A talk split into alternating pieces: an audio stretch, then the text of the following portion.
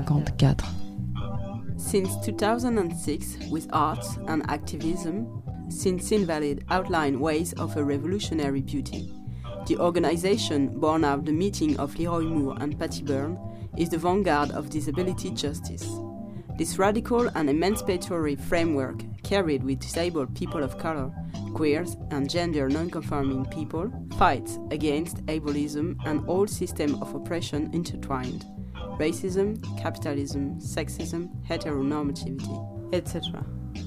The wonderful Patty Berne, in the presence of the awesome Leroy Moore and Kiyaan Abadani, tells us more about Sins Invalid, her story as an activist, about eugenics, and the ongoing struggle against ableism. This interview took place in the Bay Area of San Francisco in September 2014.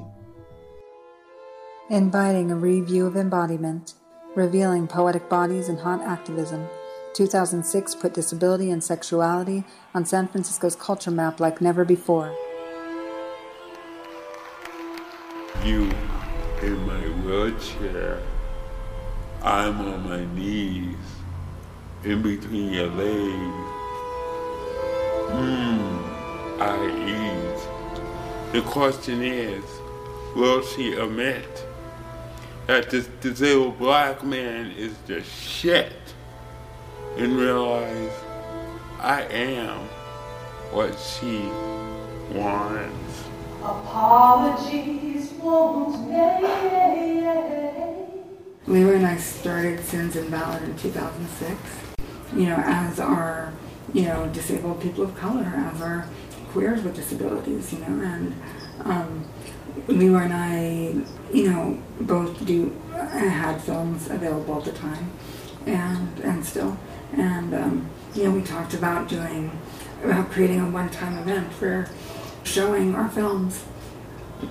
You know, we thought it was going to be a one-time event, the intersections of disability and sexuality, um, where disabled people of color and our work was centralized, you know, because in the, in the U.S. there's a lot of siloing. Like, oh, if, you know, there'll be like a film festival for people of color, but there'll be like, you know, black lesbians on like one night, or you know, or um, you know, like if there's like a disability film festival, there might be like, you know, all the people of color, are like, you know, it's like basically tokenism, you know, and like that's just not like that's not acceptable as a framework and we wanted a place where we weren't tokenized but where we were centered. And so um, you know we had our films and we also had other other creative works you know we had put out a call to artists and there were other creative works and um, it sold out so quickly. Uh, you know huge theater um, you know 300 plus people. And um, since 2006 what we thought was going to be a one-time performance we you know it's turned into a very robust organization with multiple programs. Um, and we have a cultural program, which includes an artist in residence program, which is on hold. It includes our film. Folks that are interested could always look at the website of um, our distribution collective, which is called New Day Films. And um, there's performance-based workshops that are, you know, we've done them twice a year. We've done them four times a year. It depends on how much programming we're doing, but they're basically workshops um, taught by disabled artists um, that you know can be vocalization workshops or um, dance workshops, movement workshops. Um, it can be writing workshops and anything that um, is a form of cultural expression. We had one on um, on dating and talking about you know how we flirt as Crips. Know, of course, all the programming is free because we don't want funds to limit people's participation in, in you know, either the arts or in community. And, um, oh, I forgot the most obvious thing. Our annual show. yeah, so our, our, the annual show is the biggest thing we do in the cultural work. It's, um, well, it's not annual anymore. It's like every other year. And we do very um, elaborate performances. Um, they're really um, really just uh, transformative events, you know, for the audience and for um, the artists. And um, yeah, I, I, feel like they they're probably all are like what's considered like the flagship activity that we do, but it's um, yeah, I mean, it's, it's hard to, to describe. Someone has to really experience. Um, it's it's a mix between like going to church and seeing Cirque du Soleil or something. You know, it's it's it's cool artistry, um, but it's even it's you know what we're engaging in is really embodying disability justice. It's about embodying love. You know, it's about embodying um, our sexuality in every manner that we're born as humans. You know, I, I often say like we're beautiful when we're five years old. We're beautiful when we're 25 years old. We're beautiful when we're 55 years old. We're beautiful when we're 85. It's a different kind of beauty, you know, and. There's no, you know, there's no copyright or, trademark on life, you know, and um, and and beauty, and similarly around sexuality, like Crip sexuality is not the same as able-bodied sexuality because our bodies are informed by different physical experiences and by different historical phenomena. You know, um, um, you know, eugenics programs against people with disabilities were very, very active in the United States. You know, I mean, obviously in Nazi Germany as well, but you know, it's not just a you know historical issue. There, there's medical violence. They act on our bodies. They act on our sexualities, and we have to in some way struggle and decolonize ourselves of, of those, not just those intellectual framings, but of, of, the, of the lived experience in order for us to love ourselves, you know. And which is why, for example, Essex Hemphill and Ryland Riggs works were so, were so important because they really spoke to that decolonization uh, processes, you know, as black gay men.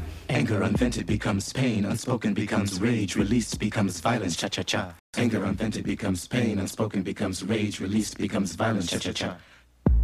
This silence. Break it. Our silence. Loose the tongue. Testify. Let's end the silence, baby. Together. now Now. And um, so, you know, it was the first time. And I was like, that's correct. Yes, yes, because that's what we have to do is, I was like, disabled people of color, yes. And, you know, yeah, so I feel like that's what we're embodying on the stage.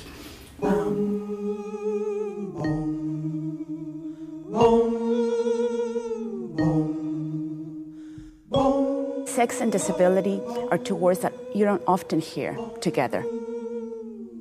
You know, the first year, you know, if you have 10 artists and everybody invites 10 friends, you know, that's like uh, people right there, right? So having 300 people is not, you know, it was great, but it was people we knew. You know, most of the audiences were people we knew. At this point, no, we don't know most of the audiences of our shows. And it's amazing.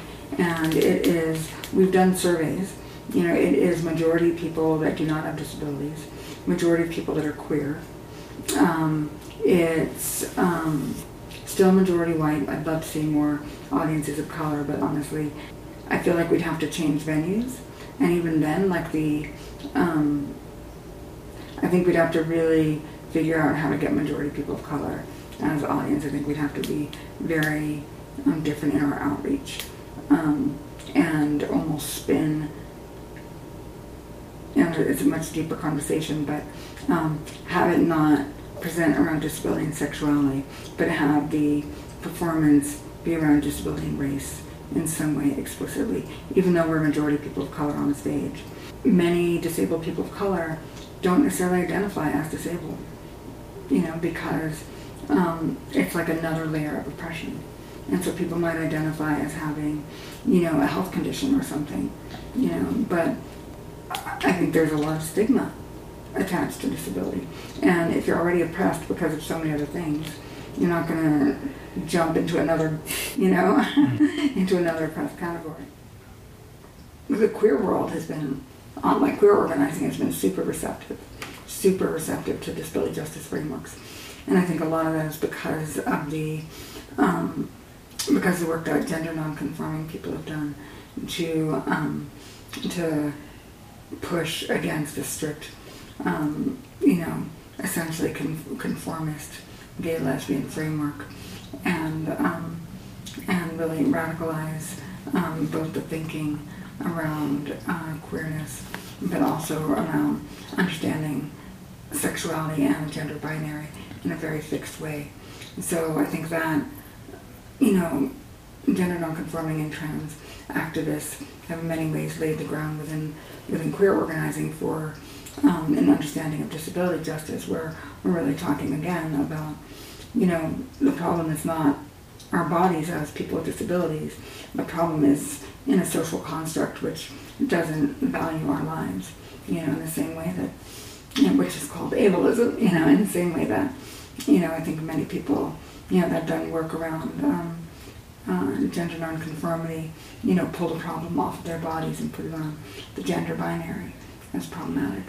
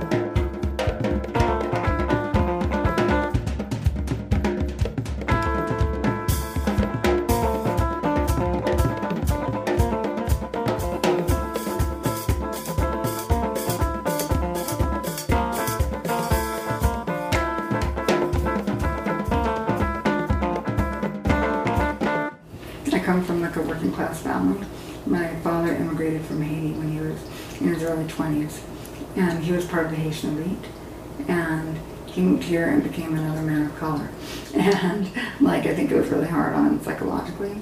Um, and my mother was, um, and they met during the U.S. occupation of Japan. My father was um, uh, part of the occupying forces um, because he came to the United States.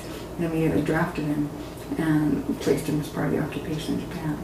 And so, you know, this is in the 40s. So, um, both my parents, you know, experienced um, a huge amount of racism in the U.S. You know, arriving here after World War II, you know, because my mother's Japanese, and so their my mother's experience was like if you, you know, you know, like I think I guess, I guess the idea is like keep your head low. Like if you like stick out too much, you know, then you can. As a Japanese person, like the internment was a big part of her, you know, uh, earlier years. And then with my father, you know, at one point when I was doing organizing, he said, you know, you you know, you are fighting against your people. And I was like, no, like he really identified with his class interests, you know. And um, I, I don't understand why. I mean, we- we're working class here. I've been doing uh, social justice work in the U.S. since maybe 1983. I first became politicized around the anti-apartheid movement in um, at the UC Berkeley campus, and very quickly um, developed a critique of you know U.S. imperialism and um, of the relationship between you know the U.S., Israel, and South Africa, and um, started doing work with um, both in the anti-apartheid movement, but also with the um, Southern African, a few different Southern African um, liberatory movements. I did, you know, peripheral work, but some work with supporting ANC speakers and, you know, PAC speakers and um, AZAPO speakers. And, um, you know, over over a period of maybe 10 years, I participated in um, in uh, supporting liberatory movements in South, in Southern Africa, in um, Guatemala, and El Salvador. Um, you know, I learned a lot about the role of, I don't know for lack of a better word, but, um, you know, solidarity, international solidarity. Um, you know, the, the necessity really for, um, you know, a united front domestically, um, but also internationally. You know, that, that political struggles can't be seen, you know, in isolation from each other, you know, because the capitalism is international, you know, and so, you know, we have to have a similar nationalist um, perspective. You know, eventually uh, began to work with um, the, a few different uh, Haitian uh, organizations um, and supporting the um, what was called the Lavalas movement in Haiti, um, um, President Aristide, and you know it was fun. and I really I enjoyed doing that work. Uh, just working with Haitians like meant a lot to me because um, I haven't had a lot of opportunity being from the Bay Area to interact with a lot of Haitian nationals.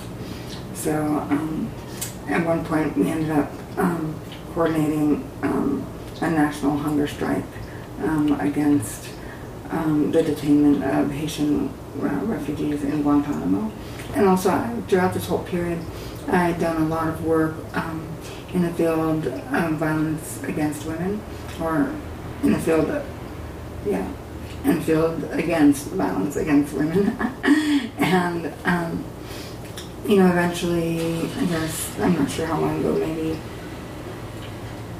wow, maybe 18 years ago, I don't know. Anyway, I ended up um, working a lot with San Francisco Women Against Rape and SF War, it's called. And it's the second largest um, rape crisis center in the country and the largest women of color led uh, rape crisis center in the country. And um, I only stopped working with them a few years ago Um, I was chairing the board of directors, and I love love SF War. It's um, it's one of the few um, organizations that's really anti-rape organizations that is really committed to, you know, understanding intersecting forms of oppression and requires all the volunteers to undergo not just training around sexual violence, but around the context in which sexual violence occurs. You know, because there are very high rates of violence against um, people with disabilities, against women with disabilities. There are some in the U.S. You know, at least, and there are some statistics that say eight out of ten people with disabilities are sexually assaulted before the age of 18, um, and particularly people with um, psychiatric or mental health illnesses, um, and people with developmental or cognitive disabilities. Um, so yeah, I've done a bunch of different kind of work, but had really never um, felt or resonated with the disability rights movement in the United States because it's a very white movement and it doesn't look at um, you know the truth and the complexity of the disability experience within the United States. You know, there's no address of immigrants with disabilities. There's no address of people, um, disabled people that are incarcerated. There's no address of, you know, specifically, um, you know, queers with disabilities. I mean, they barely address, you know, women with disabilities. You know, and it's, it's just a really kind of male-dominated, white-dominated movement. And so um, it was really when I met Leroy that, you know, Leroy Moore, that um, there was someone else that, like, you know, I felt like, yes, you know, like, kind of shared my politics and, and, and my life experience, you know. Um, you know, there are studies that say that most, the majority of people prefer to be dead than disabled. And um, certainly the idea of disability and beauty or disability and power are not typically paired, you know. And so um, there's a way in which people with disabilities were kind of um, expected to be like the cultural repositories for people's fear of their own bodies, you know, for people's fear of their own um, their own rejectable parts, you know, um, their own fear of mortality and what it means to not have your body do exactly what you expect it to do, right? And people take all that stuff and project it onto us, you know, and so this is a place in a theater where people, the artists on stage, are decolonizing themselves, they're shedding that narrative, and instead are spinning, you know, we are spinning a narrative of beauty and power and self-love that not only affects artists, but all the people that watch are being held in the same narrative. You know, that we are all beautiful, that we are all powerful, that we are all, you know, magnificent gifts to ourselves and to others. And acknowledging that we can do this within um, within white supremacy, within ableism, you know, within enforced heteronormativity, you know, within um, that that we can create liberated zones, you know, um, and we do it in the theater where people actually feel different, you know. Um, it's a gift. It's a huge gift.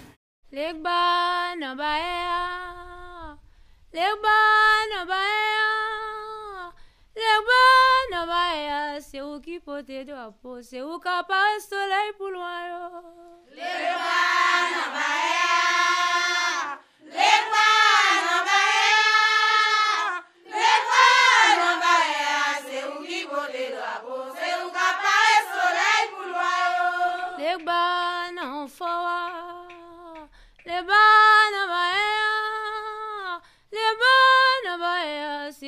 où qui peut te drapeau, c'est où capable soleil pour loin. Lebana baea, lebana baea, lebana baea, c'est où qui peut te drapeau, c'est où capable soleil pour loin. Lebana baea, lebana baea.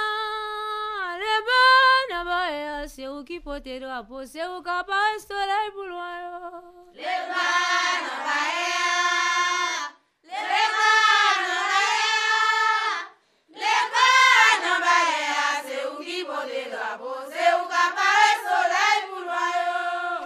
qui potera Seu C'est où papa seu soleil pour C'est où qui Seu po. C'est où seu et soleil pour C'est où Seu potera po. C'est seu papa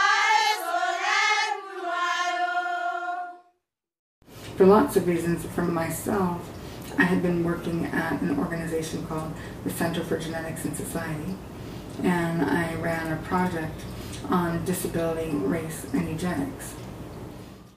Basically, I was doing um, national work around emerging reproductive and genetic technologies and the ways in which they can be used for eugenic purposes. And so we were doing a lot of education around um, emerging reproductive and genetic technologies because, quite bluntly, the more that these technologies are used in um, really the, the business of babies, um, you know, let's just say they're not trying to create more like queer folks or disabled folks or brown folks. Like it's it's really a selection technology um, to deselect against people that are considered other. You know, um, and there's already a sperm sorting um, technology where you can determine the biological sex, or the thinking is that you can determine the biological sex of one's child. Um, and there's a lot of deselection of, um, of zygotes um, and embryos um, that have characteristics of being disabled. You know, you know the potential for is very real. You know the potential that it creates um, different genetic castes. You know, different genetic classes. Wet and sloppy, stiff and shaky. Have you tried crip kissing? Put a little lip in your walk, some stuff, stuff, stuff, stuff, stuttering in your talk. Hook her up for a French cripple kiss with a fat tongue. It takes only one cripple to turn a regular dry peck into a juicy, quick kiss. Plant one on your partner's lips. Put a little lip in your walk, some stut, stut, stut, stut, stuttering in your talk. Pucker up for a French cripple kiss with a fat tongue. You will never be the same. Your attitudes will change. Adapt to boys, old boy. My lady likes my cripple kisses. Out in public, people hiss. Eyes locked and shocked. Feet planted like a rock. Can't believe what they see. You know you want to taste. Forbidden, but you can't wait. Dirty dancing while crippled kissing. Put a little limp in your walk. Some stuff, stuff, stuff, stuff, stuttering in your talk. Pucker up for a French cripple kiss with a fat tongue. Staring becomes daydreaming. Taboo becomes fantasies. Fear becomes wanting. Anywhere, anytime. Private and in the public eye. We are not side. Holding crip kissing for a long time.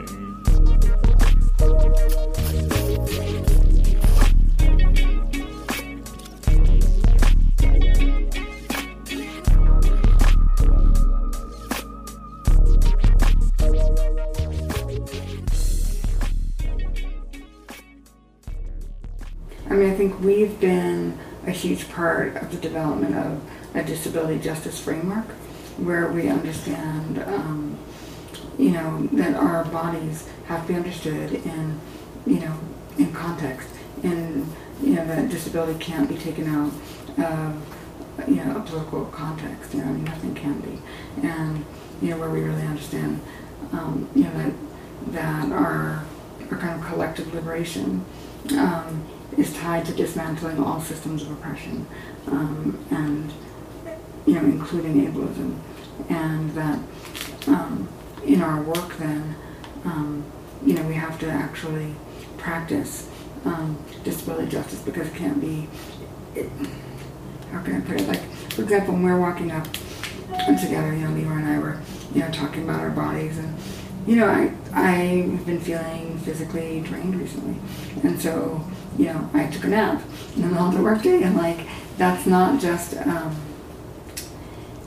it's not just a theoretical framework, it's the lived reality that we have to actually, um, everything we experience, we experience, you know, through our visceral selves. I feel that disability justice really speaks to um, how we can have practices that, you know, honor um, who we are, you know, where people aren't seen as this or that, where you have to sacrifice one part of yourself for another, you know, um, or where, you know, so long as we have, you know, like enough people, you know, on our side, it's okay to, you know, we don't need to think about everybody. Like that's bullshit, you know, actually. Like no, no sector is disposable. Right? No, no person is like a throwaway. You know, I mean, even like rich white people, you know, like, like, like, uh, like, disability justice, I feel like, is a framework that really asks how do we move together, you know, and um, and insist that we prioritize experiences of people that are, you know, most marginalized, because you know we have an understanding of the mechanisms of oppression and have an understanding of how we can um, both undermine and um, and liberate ourselves from that oppression. You know, another piece of it that I think is is um, really exciting to me around our framework of disability justice is it's necessarily anti-capitalist because you know if you look at what is the construction of disability, you know within the United States it's tied very much um, to your ability to work at a particular rate, right? Like you can do a 40-hour work week that is competitive with you know the next able-bodied person, and if you can't, then you're considered disabled, right? It's very much constructed within capitalism and certainly within the medical model, but um, you know by saying actually like the quality of my work is more important than the quantity, you know.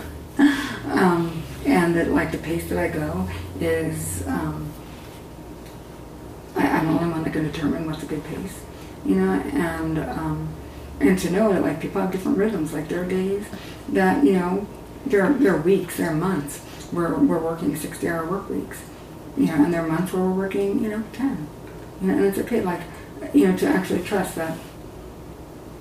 So I think it's it's necessarily like a slap in the face to capitalism, you know, that we should be um, expected to perform a certain way, actually.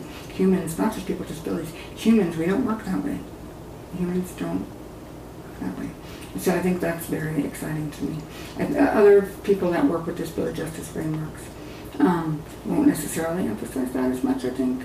Um, but for us, it's a big part of it because, you know, we are workers, you know, we do have, um, we do a lot of uh, cultural production, you know, and um, and we do a lot of intellectual production, and and um, it has to be genuine, you know. Yeah. One thing I'd like to explore more is the idea of asexuality. You know, in the U.S. there's been this movement of people identifying as asexual, and um, I'd really like to engage with that more because um, I'm curious. You know, because it's it's not my experience of myself, and it's not my experience around um, oppression um, from different communities, um, where people um, certainly were. Yeah, I mean, I think it's it's complex. Like obviously, our sexualities have been exploited. You know, particularly I think in different periods, different communities, different ways. You know, you know, African descended people certainly historically, but also you know people from East Asia, you know, certainly people, you know, that are indigenous to this land. Like sexuality has been a, a component of oppression um, for many of us, you know, for people with disabilities, certainly for queer, gender non-conforming. But, um, and I, so I'd like, I guess not, but, and I'd like to see the way that the frameworks of asexuality kind of engage with that, um, because I don't, I don't know. Um, but my point being, I think that my experience of, you know, talking with disabled folks is the the ways in which we are neutered and asexualized is one of the more painful parts of being um, of living within ableism. You know, as being seen as not sexual. You know, not not worthy of dating or not worthy of, of creating family. You know, so. Um, and in terms of, of disability organizing, disability rights is a fairly new framework, and um, you know, it started in the 1970s. Um, people wanted to codify rights of people with disabilities. Um, and you know, in, in, education, particularly in transportation, and to some degree in healthcare, um, and employment, which ended up in the um, ADA, the Americans with Disabilities Act, which is a huge um, piece of basically civil rights legislation for people with disabilities. And while that was a huge gain, it didn't acknowledge all the ways in which um, the idea of quote citizenship, um, you know, alienates people who is considered. It, it, was a very straightforward piece of legislation, and um, didn't capture a lot of nuances of the lives of many people with disabilities in the U.S. So, um, you know, as we start talking about disability within a social justice context, you know, we're wondering if we should call it the second wave of disability rights, the second wave. But um, really, what the goals that we were articulating were not rights. You know, the goals that we're articulating are essentially like claims for justice and liberation. And ended up, you know, we ended up coining the term disability justice. Um, and, um, you know, at the time when we looked up um, the, definition of disability justice, we Googled it uh, during a meeting once, and it was all about incarcerating people with disability. And, um, and how to do it, you know. um, and the disability in terms of claims for justice um, and liberation. So, yeah, I mean, I would say that, you know, I coined it along with Mia Mingus. You know, this is again back in 2005 and 2006. Yeah. Um, and also, you know, Leroy Moore was in those conversations. Um, Andy Imparato, who was the uh, president of um, American Association of Americans with Disabilities, or People just with Disabilities, AAPD. He was very strongly against the idea of disability justice. He really wanted to, you know, he thought that it would undermine the idea of disability rights if we talked about disability justice. Um, he wanted to expand the idea of disability rights, but I think that that's, yeah, that's ridiculous. What, what we're what we're doing is trying to, you know, cultivate a movement of disabled people of color and um, and queer folks and non-conforming folks with disabilities um, that have an intersectional analysis, and that's very different from disability rights. Please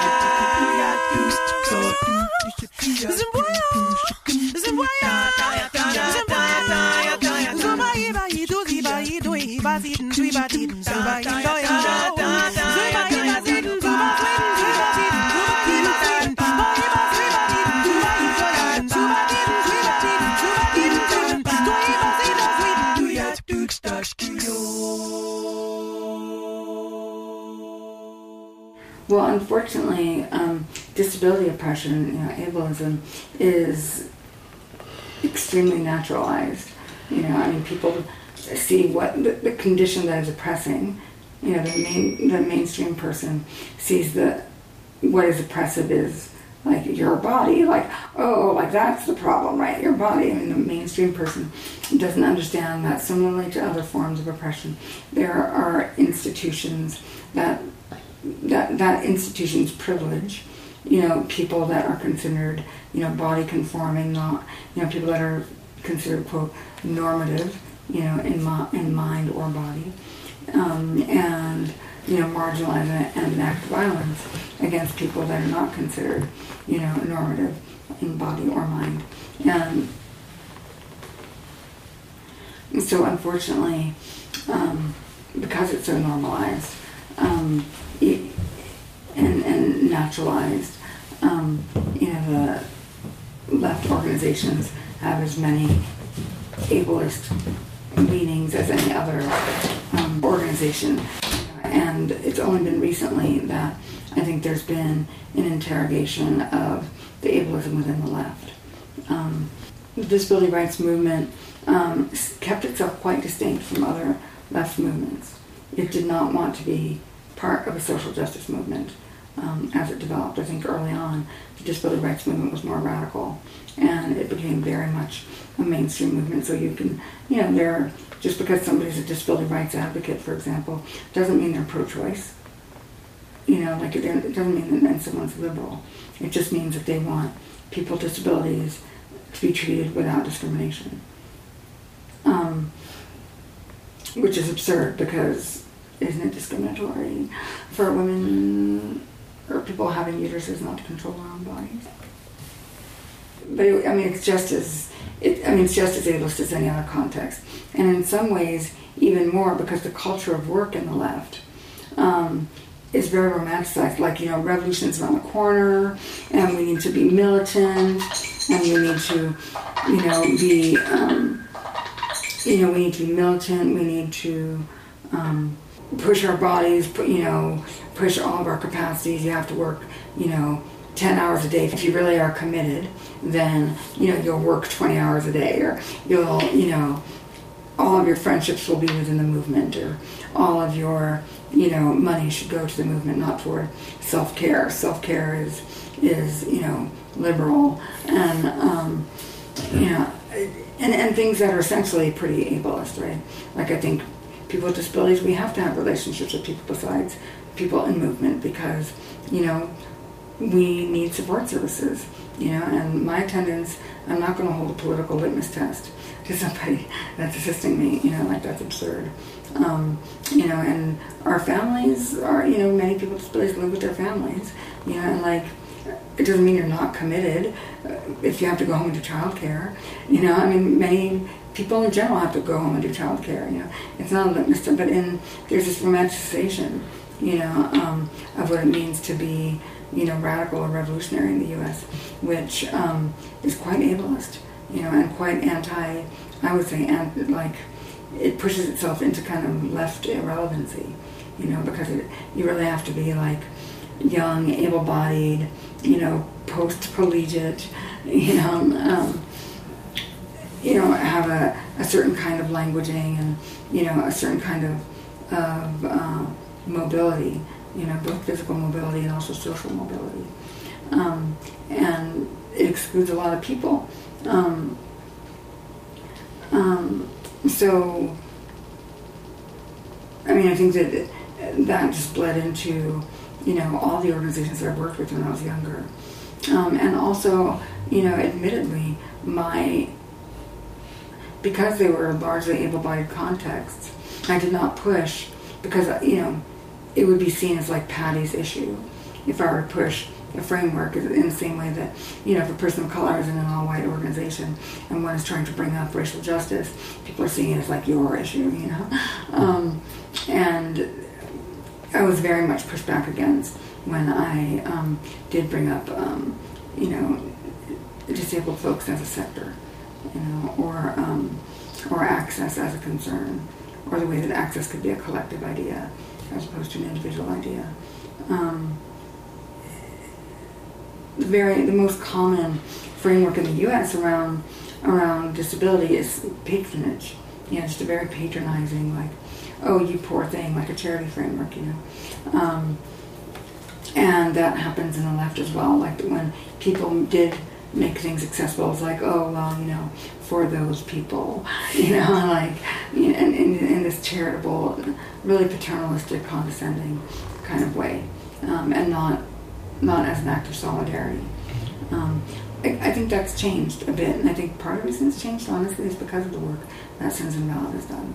Um, and we've done a lot of work to, to shift frameworks, um, you know, cultural frameworks and political frameworks both. But not just Sins Invalid, you know. Um, so I think that um, there are sectors of the left which are more willing to um, engage with, you know, disabled folks as a sector that needs to be organized and around our individual concerns, as, but also as components of other sectors. In the same way that you can't organize queers unless you address race, right? Like you can't. And you can't address, you know, uh, economic exploitation unless you address immigration. You know, you, you, can't address, like, because we're not single issue bodies, you know, so you really nobody can do any kind of organizing without addressing disability. Yeah. Case Rebelle warmly thank Patty Berne, Leroy Moore, Kiyaan Abadani, and all the members of Sins Invalid. Long live to the collective. We send you all our love. As for music in this program number 54, you've been listening to Mohamed Jimmy Mohamed singing Aikeda Shemlebe, M.F. Grimm with Blessing, Leroy Moore with Creep Kissing, Lachi with a cover of Paranoid Android a cappella, and coming next, this is Kellen Laseben by Amadou and Mariam. Merci et à bientôt sur Case Rebelle. Pour le concert, si tu veux un mot, il n'y a pas oublié moi. Hein? D'accord, moi je m'appelle Mamadou. Moi je tombe